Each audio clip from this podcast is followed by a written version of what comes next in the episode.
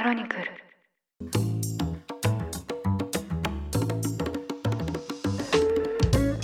おはようございます。1月10日火曜日。ニュースコネクトあなたと経済をつなぐ5分間。パーソナリティの竹村由紀子です。この番組では1日1つ5分間で世界のメガトレンドがわかるニュースを解説していきます。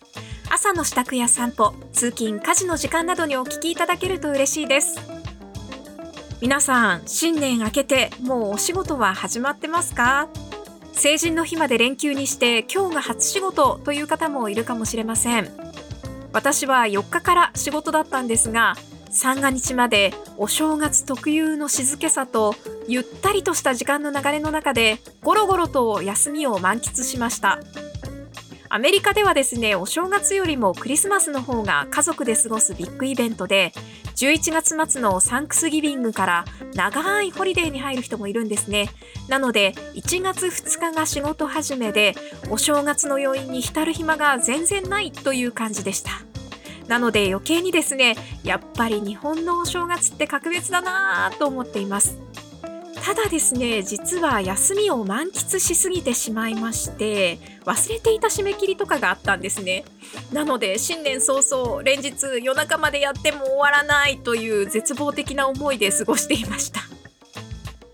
夏休みの宿題を最終日にやるというどころかですね始業式の日に速攻家に帰って全部やるという感じで今年の抱負は何事も早めににする必要があるかもしれません。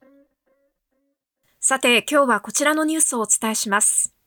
ブラジルの首都ブラジリアで8日、ボルソナロ前大統領の支持者およそ5000人が暴徒化し、大統領府や議会、最高裁判所などを襲撃しました。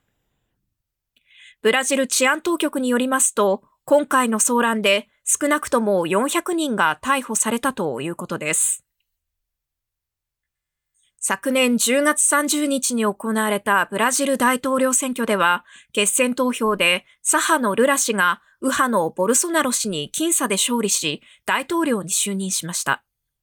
ただ、この結果に対し、ボルソナロ氏は正式に敗北を認めず、ブラジルの電子投票制度では不正が起きやすいなどと持論を展開し、支持者らの間では選挙結果を否定する動きが出ていました。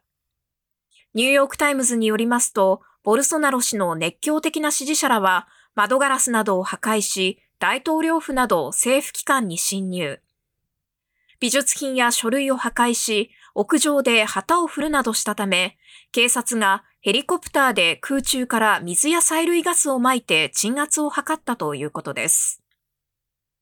ルラ大統領は、狂信的なファシストによる蛮行だとして、首都中心部を24時間封鎖することを明らかにしました。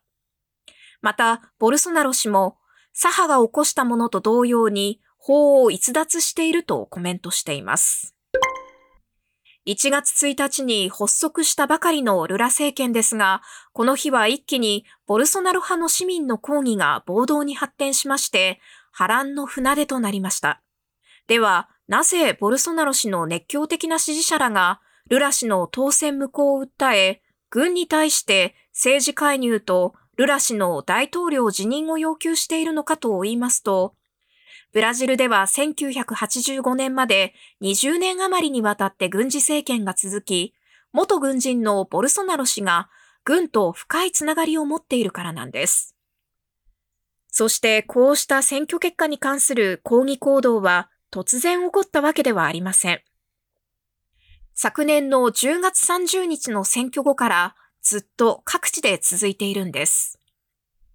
選挙直後にはですね、ボルソナロ派のデモ隊が国内400カ所以上の高速道路の通行を妨害するなどして排除に乗り出した警察と衝突したこともありました。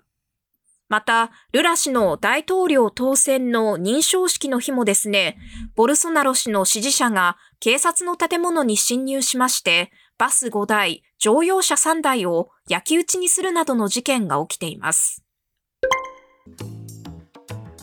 ということで今回はブラジルで起きたおよそ5000人規模の議会などへの襲撃事件についてお伝えしました。